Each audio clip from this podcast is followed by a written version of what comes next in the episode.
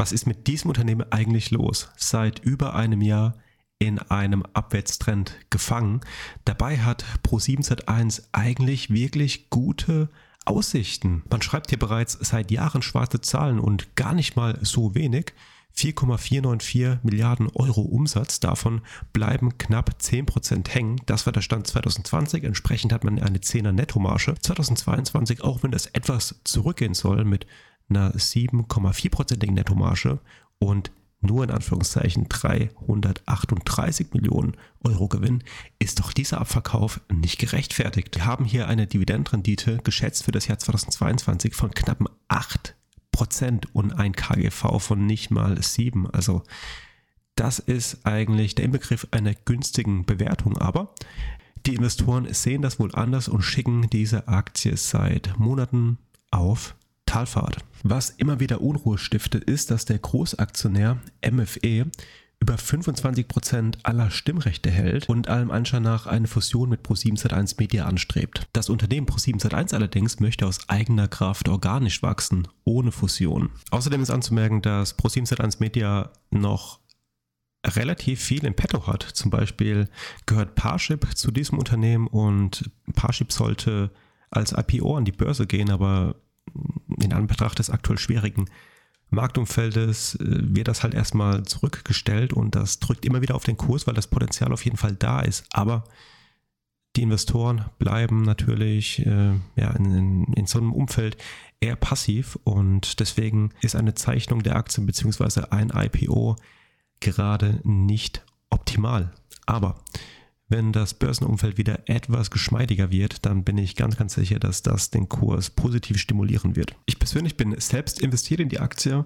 Ich kaufe die Aktien bei Trade Republic. Wenn du dort noch kein Depot hast, dann öffne dir gerne eins über meinen Link. Dann bekommen wir beide eine Gratis-Aktie im Wert von bis zu 200 Euro eingebucht. Vielen Dank für deine Unterstützung. Wir gucken uns jetzt mal den letzten Geschäftsbericht an, ob wir daraus etwas erkennen können, was für einen Einstieg sprechen könnte. Hier ist erstmal positiv anzumerken, dass das Entertainment-Segment um 9% gewachsen ist, trotz des Russland-Ukraine-Konflikts, wachsen hier die Werbeerlöse. Sowohl das adjustierte Nettoeinkommen stieg um 14%, als auch der adjustierte operative freie Cashflow stieg auf 145 Millionen Euro. Der freie Cashflow beträgt Stand Q1 sogar 103 Millionen Euro. Das heißt, man ist hier wirklich auf der sicheren Seite, auch was die Dividendenausschüttung angeht und was auch weitere interne Investitionen angeht. Und auch wichtig immer, wenn Quartalszahlen gemeldet werden, dass die Prognosen oder dass auf die Prognosen eingegangen wird. Wenn die Prognosen sich eintrüben, dann kann es trotz guten Zahlen zu einem Abverkauf kommen.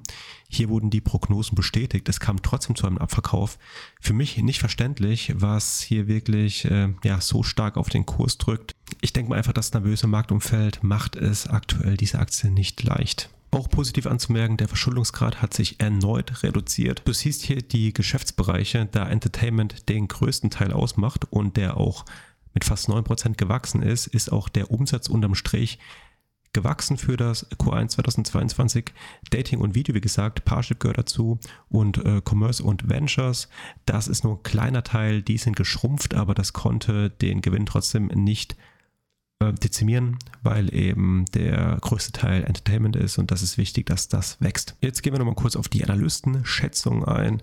Ich denke, der Konsens ist hier ganz eindeutig kaufen und aufstocken. Fünf sagen halten, einer lediglich reduzieren, aber verkaufen sagt keiner. Mit einem höchsten Kursziel von über 130 Prozent zum aktuellen Kurs. Klar, die Aktie hat sehr viel Aufholpotenzial, aber auch das durchschnittliche Kursziel beträgt mit über 56 Prozent noch ganz, ganz deutlich mehr als der Kurs aktuell darstellt. Und das niedrigste Kursziel 12,1 Prozent minus. Man könnte ja sagen, viel tiefer geht es nicht, aber es geht immer tiefer.